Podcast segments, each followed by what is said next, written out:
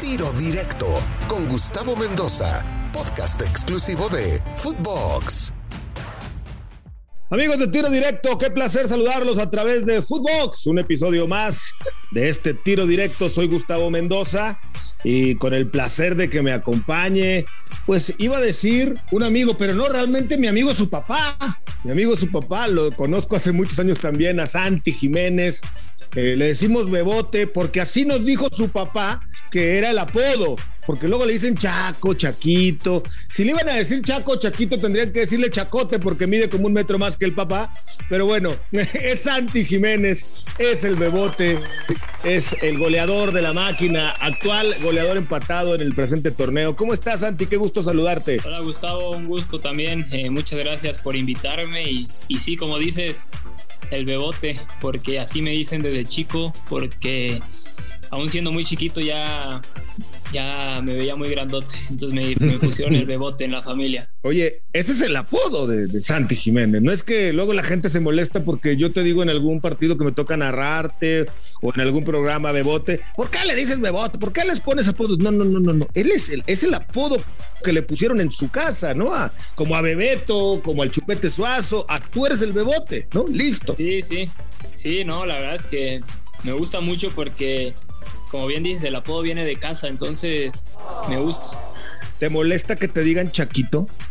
No, la verdad no me molesta cómo me digan de ninguna manera, pero pero Bebote me gusta. Perfecto. Oye, ¿cuánto falta para que te pongas Bebote en la playera? No, hasta que hasta que se haga viral.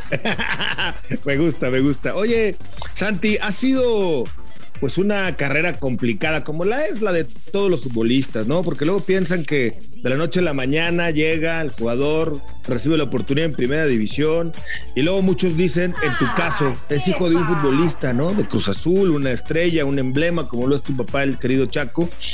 Y, aquí piensan que por eso se te abrieron más fáciles las puertas, pero a veces, a veces es peor, ¿no? Tener un papá futbolista, sobre todo con el nombre de tu padre que dejó en Cruz Azul en el fútbol mexicano, selección nacional. No ha sido nada fácil el que te puedas consolidar en la primera división. Ahí vas en camino. Eh, en esta carrera, pues tú mejor que yo sabes que no se le gana nada a nadie hasta después de un periodo de consagración, pero vas por muy buen camino. Hoy de pronto ya estás jugando titular, el otro día lo hiciste, estás haciendo goles, estás de líder. ¿Qué ha sido? ¿Cómo ha sido la carrera de, Santi Jiménez de Bebote hasta el momento? Eh, sí, como bien dices, eh, ha sido una, una carrera complicada. Eh, más que nada porque he atravesado muchas cosas que, que me pudieron haber pegado en la vida y gracias a Dios pues pudimos salir adelante, ¿no? Eh, eh, tipo la trombosis que me salió hace unos tres años que por ahí podía haber dejado de jugar y yo creo que eso también te hace más fuerte y como bien dice yo creo que bueno tener a, a un papá que fue jugador la verdad es que yo creo que tiene mucho mérito, pero porque te aconseja de una manera en la que ella entiende cómo lo que estoy viviendo, ella entiende este, lo que tengo que hacer, entonces él me aconseja para que me vaya de la mejor manera, pero pues obviamente el que juega soy yo, a mí nadie me regaló nada y, y lo digo así, yo quiero hacer mi propia historia, obviamente espero primero Dios que sea un camino muy largo y, y lleno de sonrisas. Oye, ¿sentiste presión por ser el hijo del Chaco?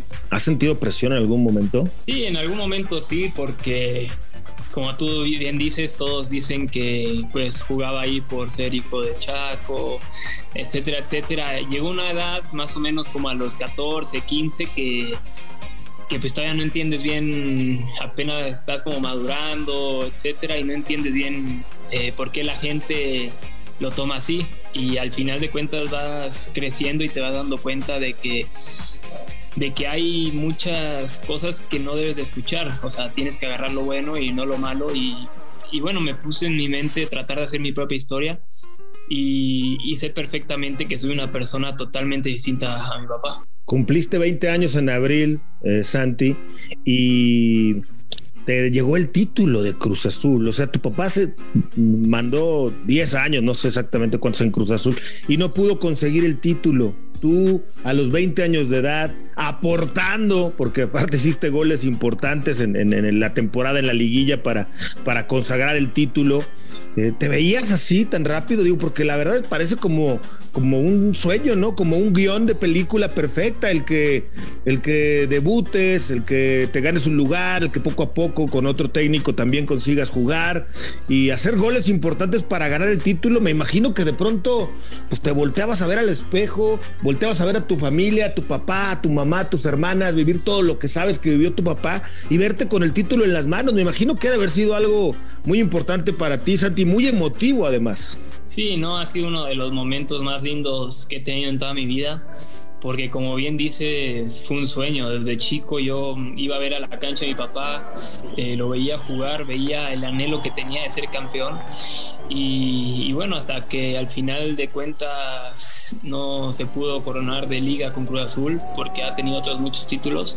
Y la verdad es que eso como que me motivó aún más porque quería que el apellido Jiménez eh, quede en la historia de Cruz Azul, porque nosotros nos sentimos identificados con Cruz Azul, le tenemos un amor muy grande y como te digo, yo desde chico iba a la cancha, veía los partidos y hoy gracias a Dios eh, me ha tocado jugar y como bien dices, uno no se espera lo, eh, la inmensidad de lo que, de lo que logramos porque fueron 23 años y, gracias a Dios este equipo lo logró. ¿Cómo es eh, ser hijo primero de un futbolista? ¿no? Porque vas al colegio, en primaria, en secundaria, cuando tus, tus amigos de la escuela se van dando cuenta quién eres, ¿no? Porque hay una edad que ni cuenta, ¿no? Pero ya cuando, ah, oye, es el hijo del Chaco, ay, el otro día jugó, el papá metió un gol, falló un gol, perdieron, los eliminaron, ganaron se vive diferente el día a día de, niño en la escuela cuando eres hijo de una, sobre todo de una persona, de un futbolista tan influyente como lo fue tu papá?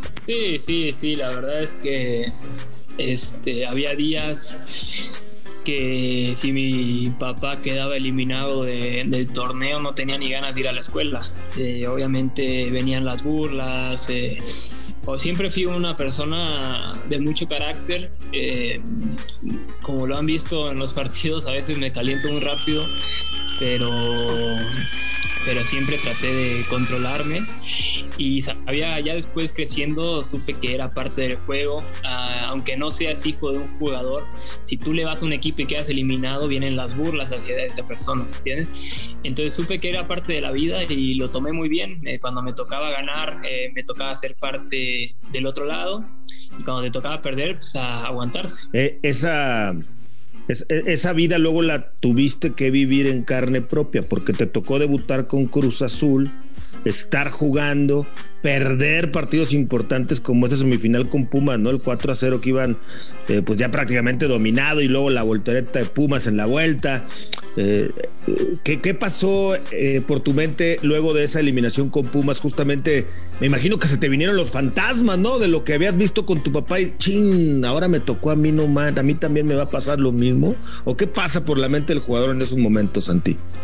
bueno, personalmente yo nunca me había tocado jugando vivir algo de esa magnitud y yo creo que bueno, yo creo que ha sido uno de los partidos más dolorosos en la historia de Cruz y justo eh, más en el momento me dolió mucho y ahora que que pudimos ser, gracias a Dios, campeones de liga, siento que ese resultado favoreció para que nosotros seamos campeones, porque mantuvimos la base de ese equipo y ese equipo ya tenía un aprendizaje bastante marcado que se notó en el torneo que vino, como que nos dolió tanto que quisimos la revancha el siguiente torneo entonces yo creo que ese partido, a pesar de lo doloroso que fue en el momento y sabemos que va a quedar para la historia, al final de cuentas yo creo que aportó algo para la novena. Por supuesto, ¿no? La experiencia, el, madurar, en tu caso joven, en los, en los que ya son veteranos, pues también, porque tienes compañeros que la, que la han sufrido duro también, ¿no? No, sí, obviamente, y sabemos que hoy en día son leyendas en Cruz Azul, el Cata, Chuy, la verdad es que llevan tantos años en el club y levantando títulos porque mucha gente decía, tú no has visto salir a campeón a Cruz Azul, pero hoy podemos decir que ya vimos campeón de todo a Cruz Azul. Eh, ha ganado todos los títulos y en poco tiempo. Entonces, la verdad es que creo que es un club maravilloso que siempre está luchando en lo más alto y vamos a seguir intentándolo. Y de lo que decías es que la verdad en ese partido de contra Pumas se te vienen mil cosas a la cabeza.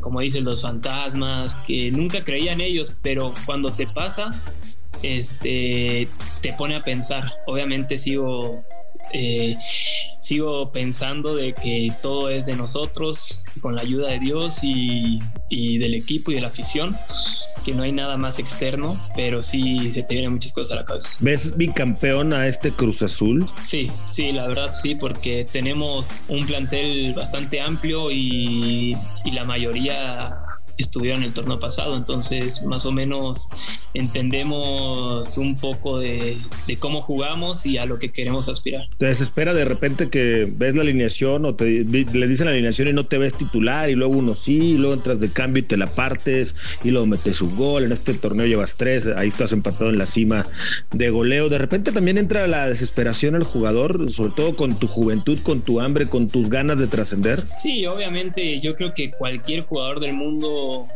se molesta por no jugar de titular, porque eso es lo que todos aspiran. Pero yo creo que el profe Juan ha sabido manejar muy bien al grupo en ese aspecto. Eh, sabemos que tenemos un plantel donde puede jugar cualquiera y lo que hace el profe es que te hace sentirte importante, juegues o no juegues, ¿me entiendes? Entonces, este, eso también ha mantenido al grupo muy unido y nosotros sabemos que para ganar necesitamos de todo. Hasta aquí llegó la primera parte de la entrevista con Santi Jiménez Bebote, el goleador de Cruz Azul. No olvides seguirnos en Spotify y estar pendiente de la segunda parte. Esto fue Tiro Directo a través de Footbox. Gracias por escucharnos y siga al pendiente por Spotify de los episodios de Tiro Directo en Footbox. Soy Gustavo Mendoza. Hasta la próxima. Tiro directo, exclusivo de Footbox.